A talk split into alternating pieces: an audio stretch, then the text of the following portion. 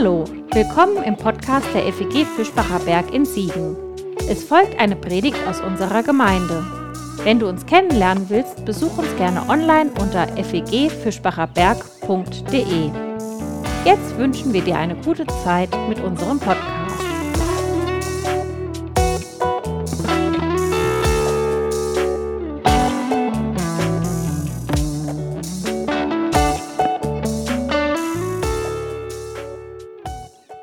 Was ist eigentlich normal? Eine spannende Frage, die Burger King da aufwirft. Das soll jetzt keine Werbung sein, aber äh, ihr wisst schon, wie ihr das einzuordnen habt, was ihr lieber mögt, ob ihr lieber plant-based oder meat-based esst. Was ist normal, Fleisch zu essen oder auf Fleisch zu verzichten, pflanzliche Nahrung darauf zurückzugreifen? Da könnte man jetzt lange drüber streiten, haben wir ja tatsächlich in unserer Urgeschichte auch schon mal bedacht, die Sache mit dem Fleisch. Aber bevor wir das tun, darüber in den Streit geraten, will ich die Frage einfach noch etwas heikler stellen, dann kann man vielleicht noch besser streiten und direkt mit euch ins kalte Wasser springen. Denn welche Menschen sind denn eigentlich normal? Die Frage ist doch Quatsch, denkt ihr jetzt vielleicht, weil ja jeder Mensch irgendwie normal ist. Nur manche Menschen sind in unserer Gesellschaft einfach normaler als andere meist die berühmten alten weißen Männer. Denn in vielen Bereichen des Lebens ist der weiße Mann die Normalität. Ich weiß nicht, ob euch das so bewusst ist.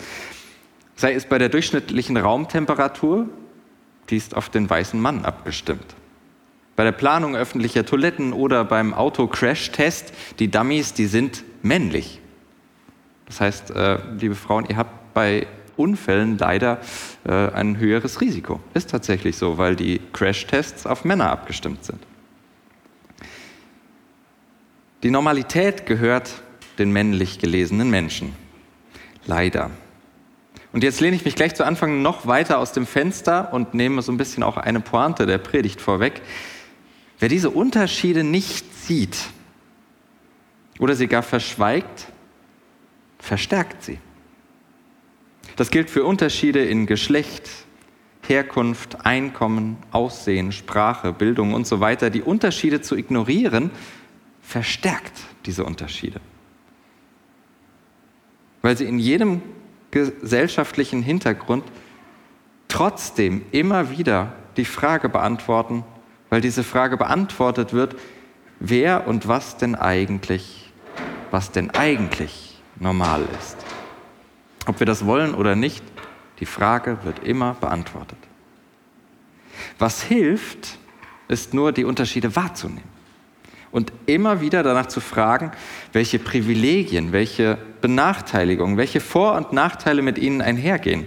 Ich übe mich darin, das ist manchmal anstrengend, äh, auch für andere um mich herum ist das manchmal anstrengend, das gebe ich zu, bin aber längst nicht so sensibel dafür, wie ich es gerne wäre. Das heißt, ich müsste eigentlich noch anstrengender werden. Okay, wenn das jetzt zu viel und irgendwie zu kompliziert war, keine Sorge, ja, das ist kompliziert. Ich breche es mal ein bisschen runter, auch für mich. Heute geht es darum, dass Menschen anders sind, unterschiedlich sind, grundsätzlich, alle. Der wunderbare Text von Sebastian hat es eben schon, äh, hat davon erzählt.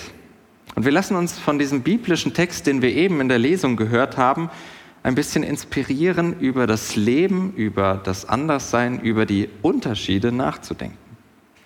Ob dabei für dich dann Tipps, Antworten und Lösungen fürs Leben rauskommen, das kann, will und werde ich dir wie immer nicht garantieren.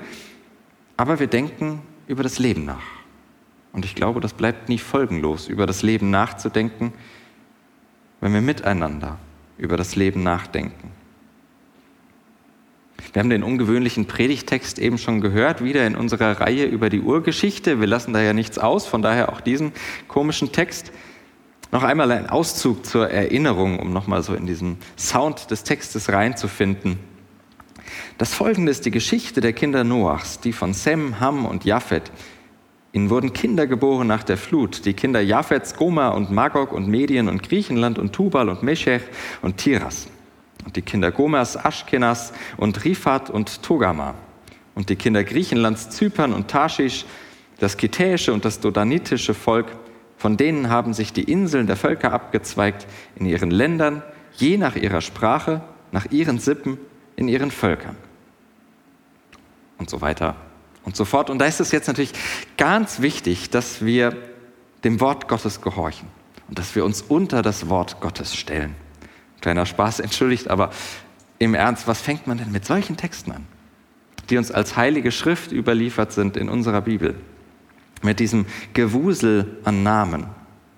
Ich will ein paar wenige Beobachtungen sammeln und jeweils versuchen, daraus ein bisschen was zu machen. Dauert heute auch nicht so lang, ist anstrengend genug. Und das machen wir immer mit der Frage, wie wir über Vielfalt und Unterschiede nachdenken und in der Frage und in der Hoffnung, einen neuen, hoffentlich geschärften Blick aufs Leben zu gewinnen. Eine informative Bemerkung vorneweg zu diesem Text. Man kann manche Namen und Länder identifizieren, ist in dieser Übersetzung hier und da auch schon gemacht. Griechenland, Äthiopien, Ägypten zum Beispiel. Manche Angaben ergeben aber auch nur äh, begrenzt Sinn. Wahrscheinlich wurde die Liste aus alten Handelsrouten und Handelsbeziehungen zusammengestellt, die man so aus der Umwelt äh, des Alten Testamentes und teilweise auch aus dem Ersten Testament selbst kennt. Sie ist sozusagen ein antikes Adressbuch, das man gefunden und in die eigenen heiligen Schriften übernommen hat. Dieses Stück Bibel, das zeichnet also so ein ungefähres Bild des internationalen Handels zur Zeit des frühen Perserreiches. Das ist so ungefähr vor 2500 Jahren, um das Ende des babylonischen Exils herum. Ihr wisst, dass das Volk Israel war äh, im Babylon im Exil, wurde da verstreut. Das ist nach heutigem Kenntnisstand auch ungefähr die Zeit, in der diese Texte entstanden sind. Es geht also weniger darum zu erklären, woher die Völker kommen und wie sie untereinander verwandt sind, sondern wie immer ist unsere Urgeschichte Gegenwartsgeschichte, Gegenwartsbetrachtung. Sie fragt danach, wie das aktuelle Leben vor 2500 Jahren ist. Und wir müssen und können also 2500 Jahre weiterdenken und die Bibel mal mit den Themen spielen lassen, die uns heute als Gesellschaft beschäftigen. So viel zur Vorbemerkung. Schauen wir mal in diesen Text hinein. Am Anfang steht eine vielleicht auf den ersten Blick gar nicht so auffällige Beobachtung, dass es überhaupt Vielfalt gibt. Das klingt banal, aber was die Namenslisten der Urgeschichte angeht, passiert hier tatsächlich etwas Neues. Vielleicht habt ihr noch die anderen Listen, die wir uns auch schon angeschaut haben, im Kopf da hatten wir immer Stammlinien. Der zeugte den, der zeugte den, der zeugte den, der zeugte den, so von einer Generation zur nächsten und so weiter. In unserem Text verästelt sich die Menschheit zum ersten Mal. Sie verästelt sich zu einem Stammbaum. Sem, Ham und Japhet. Drei Linien, die parallel erzählt werden und sich weiter verästeln und das immer komplizierter wird. Da verliert man schon mal schnell den Überblick, gerade bei so vielen unbekannten Namen. Bisher ging es um die Einheit der Menschheit, irgendwie auch mit der ganzen Vielfalt drumherum und allen Uneindeutigkeiten, aber doch um diese eine Linie, die sich durchzieht. Ab jetzt ist es die irritierende Vielfalt. Das ist die neue Realität, die neue Normalität, mit der auch wir heute konfrontiert sind. Und Konfrontation kann man dabei ja durchaus wörtlich verstehen. Denn aus der Begegnung werden, wenigstens gefühlt, nicht selten auch Fronten. Nicht nur am Rande, sondern in der Mitte der Gesellschaft. Die Lebens- und Wertewelten driften auseinander. Der gesellschaftliche Zusammenhalt nimmt ab. So schreibt es das bekannte Sinus-Institut für Markt- und Sozialforschung. Kennt ihr vielleicht von diesen Sinus-Milieus? Und die Bibel ist immer wieder Seehilfe. Manchmal sogar überraschenderweise für Probleme, die Jahrtausende jünger sind als sie selbst. Und Vielfalt, das bedeutet eben auch immer Unterschiedlichkeit. Und die gilt es wahrzunehmen. Sonst bräuchte man diese Texte ja nicht schreiben. Dass diese Völker sich in je ihrer Sippe, in je ihrer Sprache, in ihrer Vielfalt unterscheiden. Und wir bringen in jeden Unterschied immer unsere Vorstellung davon mit, was normal ist. Unsere ganz eigene Antwort auf die Frage, was ist denn eigentlich normal? Bist du dir dessen bewusst, dass wir diese Antwort immer mitbringen? Ein Beispiel, Rassismus. Und ich schränke sofort ein, dass ich da absolut kein Experte bin und mich weniger damit beschäftigt habe, als es wahrscheinlich nötig wäre, aber vielleicht hilft das ein oder andere, was mir klar geworden ist. Manchmal höre ich von Leuten, die Hautfarbe ist doch egal. Und es gibt diesen Spruch, ich sehe gar keine Hautfarben, ich bin da farbenblind. Es sind doch alle Menschen gleich. Klingt erstmal total einleuchtend, oder? Nur, die Hautfarbe nicht zu sehen, das bedeutet meistens leider auch, dass ich die Diskriminierung nicht sehe, die Menschen aufgrund ihrer Hautfarbe erfahren und erleben. Wie sie ständig ohne Anlass kontrolliert werden. Im Zug, Bus oder sonst wo. Wie sie ständig mit beleidigenden Worten konfrontiert werden, nur weil wir zu faul sind, unsere Süßigkeiten anders zu nennen weil wir meinen, das hieß schon immer so, also nenne ich das jetzt auch weiter so. Alle sind gleich, das ist nur in einer idealen Welt die Realität. Aber in einer solchen leben wir nicht. Unterschiede bedeuten in unserer Gesellschaft immer auch Vor- und Nachteile. Reich zu sein und weiß zu sein ist ein gesellschaftlicher Vorteil. Frau zu sein nach wie vor ein Nachteil. Weiß zu sein, äh, reich zu sein ist ein Vorteil, eine Behinderung ist ein Nachteil und so weiter. Die Welt wird nicht gerechter, wenn wir mit besten Absichten, das glaube ich schon, dass das mit besten Absichten passiert, aber sie wird nicht gerechter, wenn wir dafür blind sind, sondern erst, wenn wir genau hinschauen. Erst wenn wir uns auch vielleicht sogar von diesen Texten inspirieren lassen, genau hinzuschauen uns etwas über die Unterschiede erzählen zu lassen. Denn jeder Unterschied hat eine Bedeutung und entscheidet leider auch darüber, in was für einer Realität ein Mensch lebt. Unser Stückchen Heilige Schrift fordert mich heraus, nach den Unterschieden und ihrer Bedeutung zu fragen, statt sie mit gutem Willen zu ignorieren. Eine zweite Beobachtung am Text, die lenkt die Aufmerksamkeit denn auch in eine ganz bestimmte Richtung. Denn ja, idealerweise wären wir alle gleich. Merke idealerweise. Und dieses Ideal trägt die Urgeschichte ja auch immer mit. Wenden wir uns dem mal kurz zu und schauen auf das, was wir eben in der Geschichte von Sebastian schon gehört haben, auf Nimrod. Der sticht ja heraus aus der Liste. Man merkt es so ganz viele Namen nacheinander und plötzlich so eine kleine Geschichte. Über ihn wird eine ganze Erzählung entworfen, inklusive Sprichwort und überragender kultureller Leistungen, die er erbracht hat.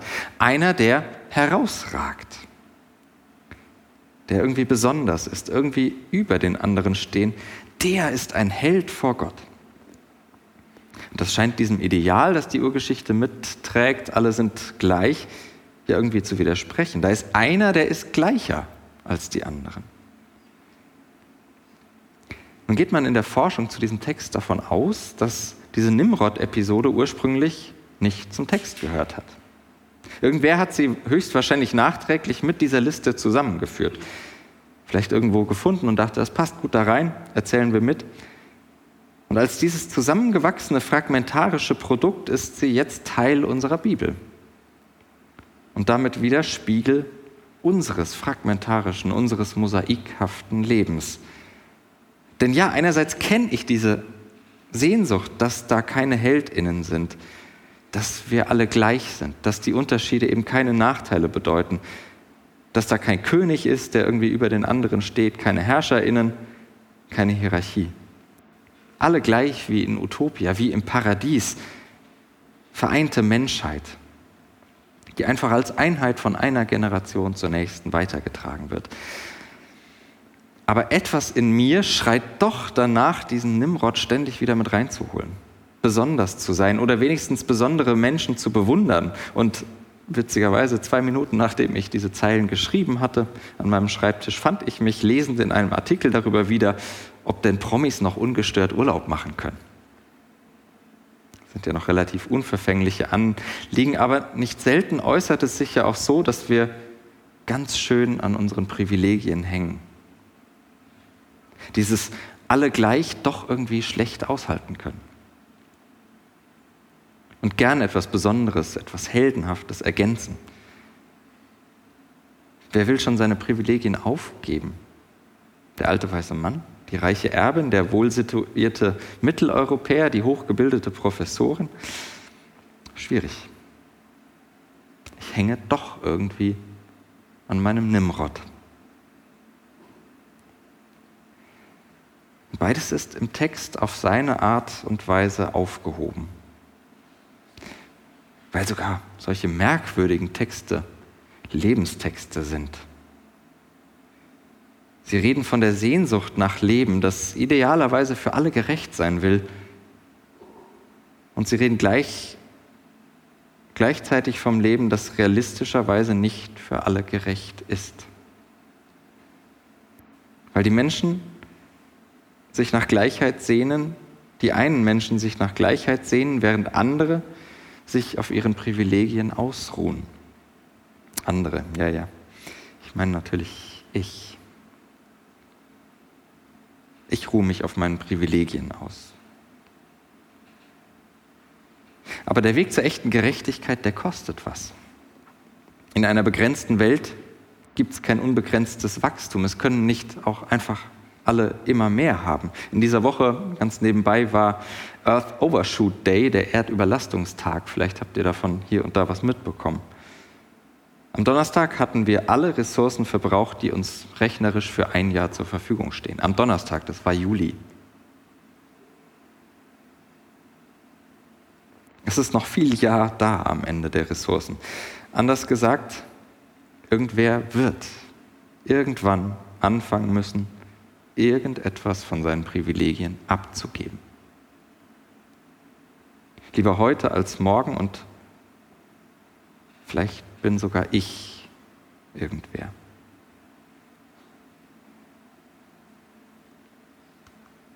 Nur diese wenigen Gedanken zu einem komischen Text heute Morgen. Damit haben wir, glaube ich, aber auch genug zu tun und genug zu kauen und zu denken. Unser komisches Stückchen Urgeschichte ist mir Herausforderung, nach den Unterschieden zu fragen. Sie nicht zu ignorieren, zu meinen, ich wäre farbenblind oder sonst etwas. Sie wahrzunehmen. Wahrzunehmen, welche Privilegien und welche Diskriminierungen mit den Unterschieden zusammenhängen, damit verbunden sind. Denn ich glaube, dass es nicht beim Wahrnehmen bleibt. Ich hoffe, dass es nicht bei der Wahrnehmung bleibt, sondern dass wir irgendwann, dass ich irgendwann anfange, wirklich zuzuhören. Dann auch selbst zu reden und entsprechend zu handeln. Und wenn ich mich nicht ganz täusche, dann würde auch darin Gottes Geschichte erzählt werden. Obwohl Gott in unserem Text ja gar nicht vorkam. Und auch in dieser Predigt bisher praktisch nicht. Ich glaube, es würde Gottes Geschichte erzählt werden, wenn wir damit anfangen, wahrzunehmen, Gottes Geschichte, in unserem Wahrnehmen, Zuhören, Reden und Handeln. Wo wir dagegen aufstehen, dass aus Unterschieden Nachteile werden. Wo wir den Mut haben, auf unseren Vorteil auch mal zu verzichten. Wo wir bunte Menschenmenge immer ein kleines Stückchen mehr mit dieser himmlischen, göttlichen Idee liebäugeln, dass Unterschiede keine Nachteile sein sollen dass Unterschiede keine Nachteile sein dürfen. Amen.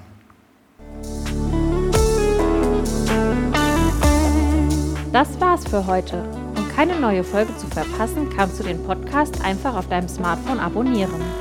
Mehr Informationen findest du unter fegfischbacherberg.de. Wenn es dir gefallen hat, lass uns gerne einen Kommentar oder eine Bewertung da und sag es weiter. Tschüss und vielleicht bis zum nächsten Mal.